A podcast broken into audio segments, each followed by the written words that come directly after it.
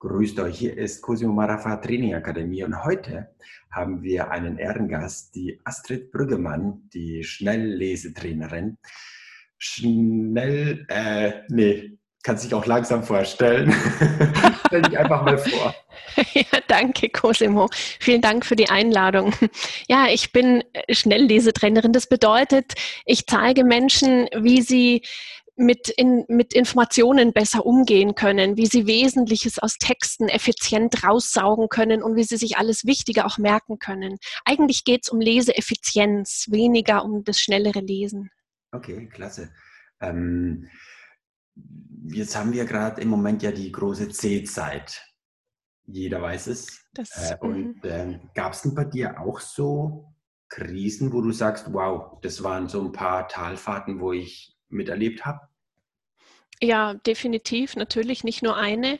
Äh, die C-Zeit hat mich natürlich auch äh, zurückgeworfen, wie viele andere. Ich lebe davon, Vorträge zu geben und Live-Workshops zu geben. Das heißt, ich habe jetzt auch eine 180-Grad-Drehung gemacht und mache alles online jetzt, was unglaublich spannend ist. Remote Speaking, Online, äh, Remote Speaking, Online Training. Ähm, es ist völlig anders als vorher, aber es macht unglaublich viel Spaß. Ähm, ich habe natürlich auch andere äh, Krisen in meinem Leben erlebt. Ähm, das ist auch der Grund, warum ich mich selbstständig gemacht habe. Ich war angestellt lange Jahre, bis ich gemerkt habe, dass das nicht mehr zu mir passt. Und das war nur durch eine Krise möglich, dass ich überhaupt den Mut aufgebracht habe, alles hinzuwerfen, ah, hingeworfen habe ich nichts, aber zu kündigen und mich selbstständig zu machen. Also Krisen braucht es immer wieder, dass wir aufgerüttelt werden, dass wir immer mehr zu dem Menschen werden, für den wir gedacht sind, waren oder sind. Mhm. Das ist meine Überzeugung. Okay, klasse. Hast du ja fast äh, das nächstlogische Thema ähm, beantwortet. Wie hast du das gemeistert? Ich habe während der Krise, während es mir schlecht ging und ich saß auch heulend auf dem Klo durchaus, währenddessen wusste ich aber, dass das wichtig ist äh, und habe quasi meine desolate Gefühlswelt getrennt von, von meiner Handlungsfähigkeit. Also ja, es ging mir schlecht, aber ich habe dann angefangen zu handeln und habe dann ähm, oft alles beiseite geschoben, zu überlegen, hey, was will ich eigentlich? Wer bin ich? Was, was kann ich? Was kann ich der Welt bieten? Wie kann ich die Welt ein Stück besser zurücklassen? Und durch dieses Wegschieben und durch das Besinnen, was ich eigentlich will, kam ich dann nicht nur gedanklich in die Handlung, sondern auch in der Realität. Und das ist eigentlich mein Rezept für Krisen. Klar, fühlt sich's nicht gut an. Das muss man durchleiden zum Teil aber dann wieder aufstehen und überlegen, hey, wo will ich ihn eigentlich lang? Kurskorrektur vornehmen. Okay, klasse. Danke, dass du das so mit uns teilst. Jetzt sind wir ja wirklich in einer besonderen Zeit und ähm, es wird definitiv wie eine neue Zeitära anfangen. Und eine der letzten Zeitären, wo wir als Menschheitsgeschichte hatten, war ja auf Englisch BC oder Before Christ. ja, jetzt haben wir Before Corona. die Pointe weg. Du bist eine richtig schnell Denkerin auch noch. okay. Und nach DC, da hat ja Anno Domini angefangen. Ja. Ähm, für mich. Post-Corona. Dieses D ähm, wie das D-System zur Zielerreichung. Und da gehen wir jetzt mal gemeinsam durch. Mhm. Ähm, die Zuhörer kennen das natürlich, äh, dieses äh, berühmte D-Modell zur Zielerreichung. Und mhm. deswegen an dich die Frage. Wenn du jetzt an das erste D, nämlich äh, Desire, denken wolltest, was ist dein Desire, wenn jetzt dieser ganze Zeitprozess so vorbei ist? Was ist so für dich, für andere dein großer Wunsch? Mein Wunsch, mein größter Wunsch ist tatsächlich, dass wir immer mehr das machen, was uns gut tut, wenn, wenn wir selbst uns lieben und Dinge mm, uns selber auf eine Weise behandeln, die uns gut tut, dann ist es automatisch so, dass wir auch Gutes für andere tun. Und mein großer Wunsch ist, dass diese Krise, in der wir jetzt sind, ja, dass wir die nutzen, dass wir, eine, eine, eine, dass wir mal überlegen, hey, wo wollen wir eigentlich hin? Wollen wir noch so wirtschaften? Wie wollen wir leben miteinander? Das wäre mein Wunsch, dass dieser Drive, den ich an ganz vielen Ecken spüre, dass der aufrechterhalten wird. Okay, spannend. Nachdem wir wissen, was wir uns wünschen, ähm, braucht man eine Decision, damit wir das Ganze dann auch konkretisieren kann und Richtung Realität bringen. Was sind so Entscheidungen, die du diesbezüglich triffst? Und vielleicht grundsätzlich, wie triffst du Entscheidungen? Weil manche, die treffen nie Entscheidungen, andere treffen sie immer viel zu früh. Wie machst du es? Okay, ja. Gut, das ist so der, ähm, der zeitliche Aspekt bei Entscheidungen, das stimmt. Äh, ich will mehr zum qualitativen Aspekt der Entscheidungen äh, eingehen. Äh, ich treffe Entscheidungen wie jeder Mensch, nämlich mit dem Bauch, mit der Intuition, aus meiner Erfahrung heraus. Äh, das ist ein, ein Irrglaube, dass wir eine Entscheidung dem Kopf treffen würden. Das ist einfach nicht so. Das wissen wir mittlerweile längst. Äh, der Kopf rationalisiert im Nachhinein und begründet die Bauchentscheidung. Und äh, ich mir ist es grundsätzlich ein großes Anliegen, meine Intuition und meinen Verstand zu synchronisieren. Dann kommt nämlich wirklich große Kraft daher. Und wenn man Entscheidungen trifft, die gut für einen sind und man dann vom Verstand her begründet, warum man sie will, dann findet man auch einen Weg dorthin und dann bleibt man auch dran. Aber für, für mich sind, ist bei Entscheidungen wirklich wichtig, dass man sich verbindet mit den, mit den unbewussten Strö Strömungen, die uns so leiten im Leben. Mhm. Okay. Nachdem wir einen Wunsch haben und eine Entscheidung getroffen hatten, ähm, brauchen wir natürlich eine, ähm, eine Declaration, eine ähm, Mission Statement, ein Vision Statement, irgendeine Botschaft, für die wir ähm, gesehen werden wollen. Für was stehst du? Für Leichtigkeit und äh, für, für, ja, für Effizienz. Das, die geht nämlich auch ganz untrennbar mit Leichtigkeit einher.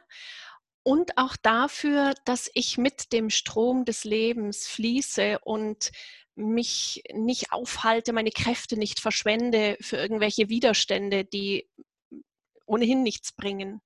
Und das versuche ich auch an, an andere Menschen weiterzugeben. Ich halte ja sehr viele Vorträge und äh, viele Trainings und gerade in meinen Vorträgen kriege ich oft das Feedback, dass es den Leuten unglaublich gut tut, diese Leichtigkeit wieder zu spüren, die sie ja früher vielleicht auch mal hatten, die dann manchmal verloren geht.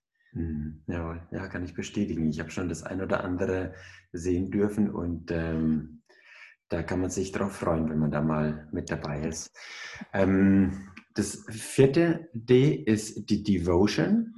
Wir widmen uns natürlich einer Sache, äh, weil es ist toll, wenn wir ein geniales Mission oder Vision Statement machen, aber wenn wir halt nicht ins Handeln kommen, ähm, kommen wie, wie, machst du das, dass, äh, dass du ins Handeln kommst? Oder hast du irgend so einen Trick, dass man vielleicht heute schon weiß, was man morgen macht? Also momentan sind meine Tage unglaublich zerfleddert. Das ist gerade einfach diese Zeit. Äh, deswegen weiß ich oft noch nicht, was ich morgen. Doch, so schon. Ähm, mein, mein Tipp oder wie ich damit umgehe, ich liebe es, viele Bälle in der Luft zu halten. Ich mag nicht nur mit einem Ball jonglieren. Das ist mir viel zu langweilig. Wenn man aber sehr viele äh, Bälle hat in der Luft und ungern sieht, dass welche runterfallen, braucht in meinen Augen eine Struktur und zwar eine, die so aussieht, dass ich immer jeden Vormittag eine wichtige Sache erledige und jeden Nachmittag eine wichtige Sache erledige. Und wenn mir vorm am Ende des Vormittags vor der Mittagspause einfällt, oh, jetzt habe ich wieder nur irgendwie Mails oder irgendwelche Dinge, die nicht wirklich zentral für mein Business sind, dann lasse ich wirklich den Griffel fallen und widme mich dem, was wichtig ist, damit ich dann guten Gefühls äh, wieder weitermachen kann. Also zwei wichtige Dinge jeden Tag ist meine Struktur. Ähm, und da überlege ich mir natürlich schon in der Früh, was will ich heute erreichen? Was ist, was ist heute wichtig? Klasse, okay. Also dann wirklich eine strukturierte Frage und dann beantwortest du das. Das fünfte ja. D, da geht es um Development, weil äh, wir wissen alle, es geht nicht so direkt zum Ziel, sondern es wird eine Baustelle kommen, wir müssen einen Umweg machen, vielleicht mal einen Berg hoch und runter. Ähm, wie entwickelst du dich weiter? Was ist so dein Trick, deine Empfehlung für Weiterentwicklung? Ich bin ein Weiterbildungsjunkie, das gebe ich ganz offen zu. Ich liebe es äh, selbst in Seminaren zu sein, jetzt natürlich nur Webinare, äh, Dinge zu lernen. Und seit ich Schnelllesetrainerin bin, hat sich das noch potenziert gefühltermaßen, äh, weil es mir jetzt noch viel schneller gelingt, in diverse Wissensgebiete einzutauchen und mich auf dem Laufenden zu halten. Und ich liebe das. Es, es hört nie auf. Immer wenn man irgendwo gräbt, dann findet man neue spannende Felder. Klasse. Okay, gut. Ähm, vielleicht nochmal so eine, äh, so eine Frage dazu. Ähm, wenn man Schnellleserin ist, dann könnte man ja wirklich quer durch die Bibliothek lesen. Aber irgendwo musste ich ja dann mal auf gewisse Bereiche fokussieren. Wo, woher weiß ich, was das jetzt das nächste ist, was ich lesen will? Das ist eine ganz interessante Frage. Ähm, ich habe eine Methode entwickelt, Motion Reading, in, die besteht aus fünf Schritten. Und der zweite Schritt, also der, der erste Schritt ist die Zielfindung. Was will ich eigentlich aus dem Buch rausziehen? Und der zweite Schritt ist der sogenannte Effizienzcheck. Dann prüfe ich erstmal, und das mache ich mit, ja, mit, mit un, un, unterbewussten ähm, Strategien. Ich achte da auf mein Körpergefühl und auch auf meine Gedanken auf eine ganz spezifische Weise. Und ich bekomme die Antwort von dem Buch. Wenn ich ein Buch durchgehe, ich mache den Effizienzcheck und ich merke Widerwillen oder ich merke irgendwie, ach bitte jetzt mh, hm, so, dann weiß ich, okay, brauche ich gar nicht anfangen, brauche ich, kann ich sofort weglegen, kommt nicht rein, mein Gehirn ist nicht offen dafür. Mhm. Also ich widme mich wirklich nur Themen, bei denen ich spüre, dass mein Gehirn und mein ganzes System offen dafür ist, tatsächlich die Informationen aufzunehmen. Wenn das nicht der Fall ist, weg. Ist am effizienteste, effizienteste, was man machen kann. Aber jetzt mal unter uns, ich meine, wir sind ja bei Development. Jetzt mache ich gerade ein Studium. Ja. Und ich muss dieses Fachbuch einfach ja, halt in ja. haben, weil ich weiß, ja. ich war natürlich wieder viel zu spät dran. Nächste ja. Woche ist die Vorlesung. Kenne ich und so gut. das, das, kann ich ja nicht sagen, das, ich habe keinen. Äh, ja, genau. Äh, das Entscheidende ist das Ziel. Du hast jetzt gesagt, ich muss das doch lesen. Wer sagt denn das? Mhm.